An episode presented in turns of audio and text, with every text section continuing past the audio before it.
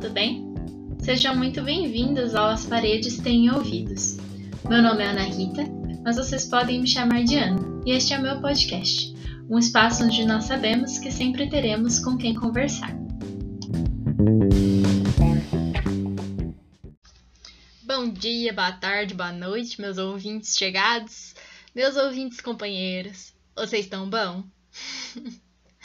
Tô falando diferente porque o episódio de hoje é sobre a roça, a vida no campo. O Brasil que fala cantado, manso e contraído. Esse mês, junho, é o mês que eu mais gosto, porque está friozinho e tem festa junina. Devido à pandemia, não tivemos festa junina no ano passado, em 2020, e não teremos esse ano, 2021. Saúde em primeiro lugar, né, pessoal? Mas isso não me impede de sentir muita saudade das festas juninas. A melhor parte para mim é a comida. Eu amo comida de festa junina.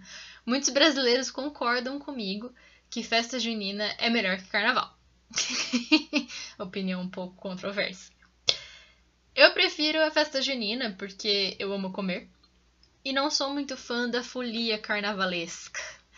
Eu sou jovem ainda, mas meu corpo já tem uns 85 anos. eu não tenho energia para o carnaval. Vou mostrar então o porquê de eu amar tanto a festa junina. Começamos pela origem da festa. Ela foi trazida ao Brasil pelos portugueses no século XVI. Lá na Península Ibérica, em junho, era comemorada a passagem da primavera para o verão. E as festas eram feitas para afastar espíritos maus, para proteger as colheitas. Quando o cristianismo cresceu mais dentro da Europa, ele começou a aderir, a juntar essas festas de origem pagã com as suas próprias tradições. Então, as festas pelo começo do verão eram de religiões pagãs e passaram a ser também cristãs. Foi um jeito que o cristianismo achou de se enturmar, de ficar popular. Aqui no Brasil, é claro, a comemoração do início do verão de lá da Europa passou a ser a comemoração do início do inverno daqui do Brasil. Agora que o cristianismo adotou as festividades de verão como parte da tradição cristã, ele também adicionou o seu próprio toque pessoal, os dias de santos. Foi assim que as pessoas começaram a comemorar mais os dias de três santos específicos no mês de junho. São eles Santo Antônio, São Pedro e São João. Começando por Santo Antônio, também conhecido como Santo Antônio de Pádua. O dia dele é 13 de junho, o dia em que ele morreu. Trágico, foi em Pádua, na Itália. É, Santo Antônio tem fama de casamenteiro, matchmaker. Apesar de não ter nada sobre casamentos nos sermões, nas falas dele, que foram registradas por escrito. O que trouxe essa fama de casamenteiro para o Santo Antônio foi a ajuda que ele dava para moças humildes, moças pobres, conseguirem um dote e um enxoval, respectively a dowry and a bride's trousseau. Hoje em dia, as pessoas fazem simpatias, que são pequenos rituais, como um spell ou um charm, só que bem de leve, nada muito sério. Essas simpatias para Santo Antônio podem ser consideradas um tipo de chantagem, um blackmailing para o santo. Vou explicar. As moças, principalmente, colocam a imagem de statuette of Santo Antônio de castigo a estatueta do Santo Antônio geralmente está segurando um, um menino Jesus, um bebê Jesus no colo. Aí, para fazer a simpatia, a moça que quer se casar tira esse bebê Jesus do colo do Santo Antônio e diz para o santo que só vai devolver quando ela estiver casada. Ou seja, ela coloca o santo de castigo até que ele ajude ela a se casar. Meio maluca essa ideia.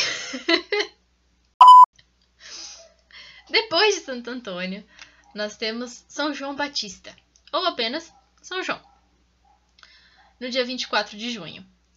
Essa data também foi adaptada pelo cristianismo, pois antes de ser dia de São João, era um dia de comemoração da passagem da primavera para o verão, comemoração dos deuses da natureza. O dia 24 de junho era o dia específico de culto a Adonis, e o objetivo era celebrar a renovação da natureza. Adonis também era associado a uma fogueira, símbolo que permaneceu na tradição cristã e começou a ser associado ao São João. No dia 23 de junho, as pessoas fazem uma fogueira e acendem ela quando já é quase meia-noite, para comemorar a chegada do dia 24 de São João Batista e da renovação. Na região nordeste do Brasil, as fogueiras são bem mais exuberantes, maiores do que na região sudeste, que é onde eu moro. É, na Bíblia, a mãe de São João, Isabel, acendeu uma fogueira para avisar Maria, mãe de Jesus e prima de Isabel, que João Batista nasceu. Ou seja, o fogo representa o nascimento, a chegada de algo novo. São Pedro, o terceiro santo comemorado durante o mês de junho. O dia dele é o dia 29 de junho, que, de acordo com a tradição pagã, era o dia em que Rômulo e Remo, os míticos fundadores de Roma, eram cultuados, ou seja, dia 29 de junho era dia de Rômulo e Remo, antes de ser dia de São Pedro. Essa foi mais uma adaptação do cristianismo com o objetivo de se popularizar. Esse dia também é dia de São Paulo. Só que ele não é tão mencionado nas comemorações como São Pedro. O fato de ser um dia de dois santos também é por causa da tradição pagã. Era dia de Rômulo e Remo. Passou a ser dia de São Paulo e São Pedro. São Pedro é considerado o guardião da chave do paraíso. Quando eu era criança, minha mãe e meus avós me falavam disso, que São Pedro guardava a chave do céu, e eu sempre imaginava ele como um porteiro. Porteiro em inglês pode ser gatekeeper, que é a função do São Pedro. Como pode ser concierge, que é o que eu imaginava. Na minha cabeça de criança, São Pedro ficava na recepção do front desk do paraíso de terno, recebendo as pessoas como se fosse um hotel. Eu era uma criança meio peculiar. Outra coisa que me diziam quando eu era pequena é que nos dias de chuva forte, com trovões, etc., caía muita água do céu e fazia todo aquele barulho de trovão porque São Pedro estaria fazendo faxina no paraíso.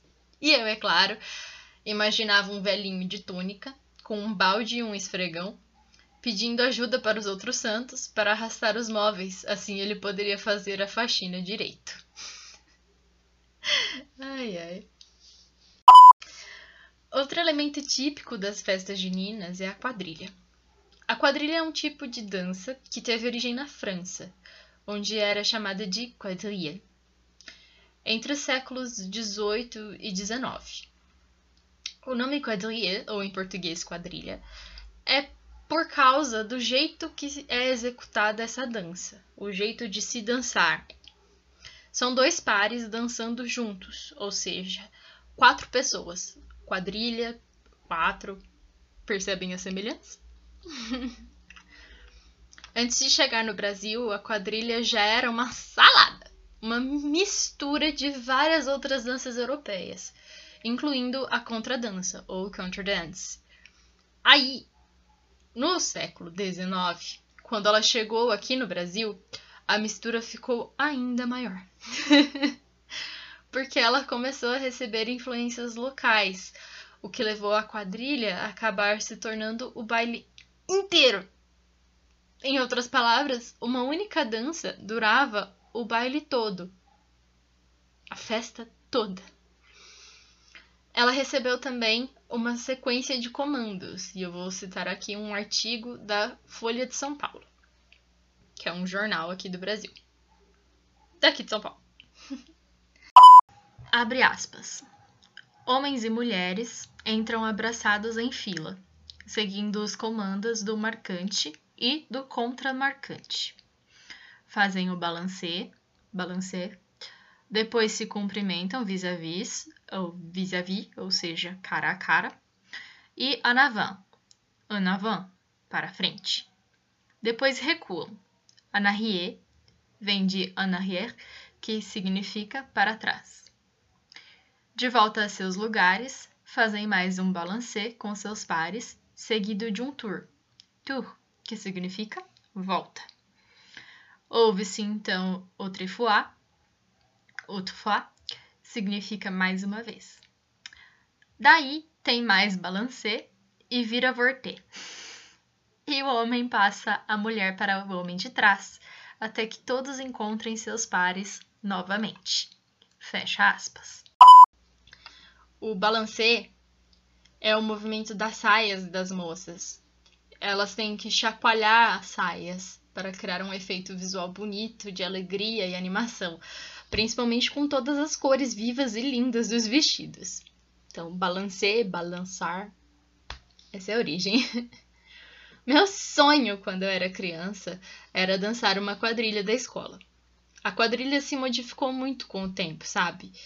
Acabou deixando de ser uma dança para dois casais por grupo e virou uma grande dança em conjunto. Eu vou colocar na descrição do episódio os links das quadrilhas sudestina e nordestina, elas são diferentes.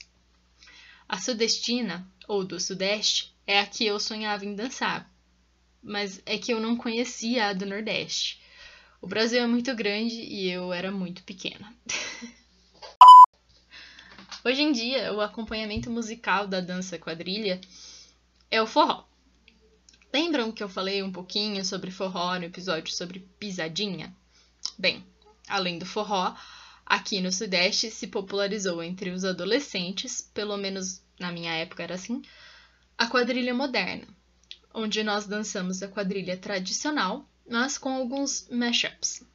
Em outras palavras, no meio da dança da quadrilha são tocadas outras músicas e nós fazemos alguns passos diferentes. Vou deixar um link para essa versão na descrição também. Bom, eu disse que era meu sonho dançar a tal quadrilha porque na festa junina da escola não tem só a quadrilha. Nós fazemos outras apresentações de dança que costumam ser ao som de, com músicas de forró ou sertanejo. Por causa dessas apresentações de outras danças, a minha sala, my class, nunca foi chamada para a quadrilha. Então, eu sempre fiz as outras apresentações.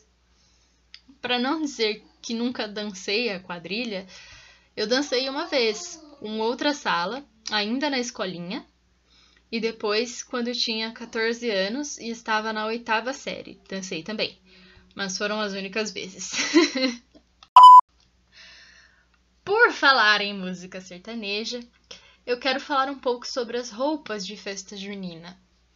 Além dos vestidos coloridos sobre os quais eu comentei um pouquinho hoje, e vou falar mais no próximo episódio, nós começamos a nos vestir com roupas mais parecidas com as de cowboys e cowgirls, respectivamente vaqueiros e vaqueiras, dos Estados Unidos, com calças ou saias jeans e camisas xadrez, além das botas e chapéus.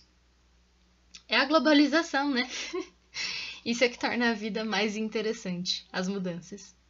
E bom, junto com as mudanças de roupas, tivemos a mudança de músicas.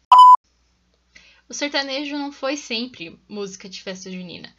É que por causa da associação da festa junina à vida caipira, a vida no campo, e o sertanejo é um estilo musical muito popular entre os moradores e trabalhadores do campo, então ele passou a fazer parte do repertório das festas juninas. E olha, foi muito bom isso ter acontecido porque eu gosto muito de música sertaneja, principalmente a que nós chamamos de sertanejo raiz. É que existe o sertanejo universitário, mas isso é assunto para outro episódio. No episódio que vem, eu vou falar mais sobre o motivo da festa junina ser tão associada aos caipiras. Vou falar também sobre a quadrilha, com um pouco mais de detalhe, sobre as roupas e, é claro, sobre a culinária típica.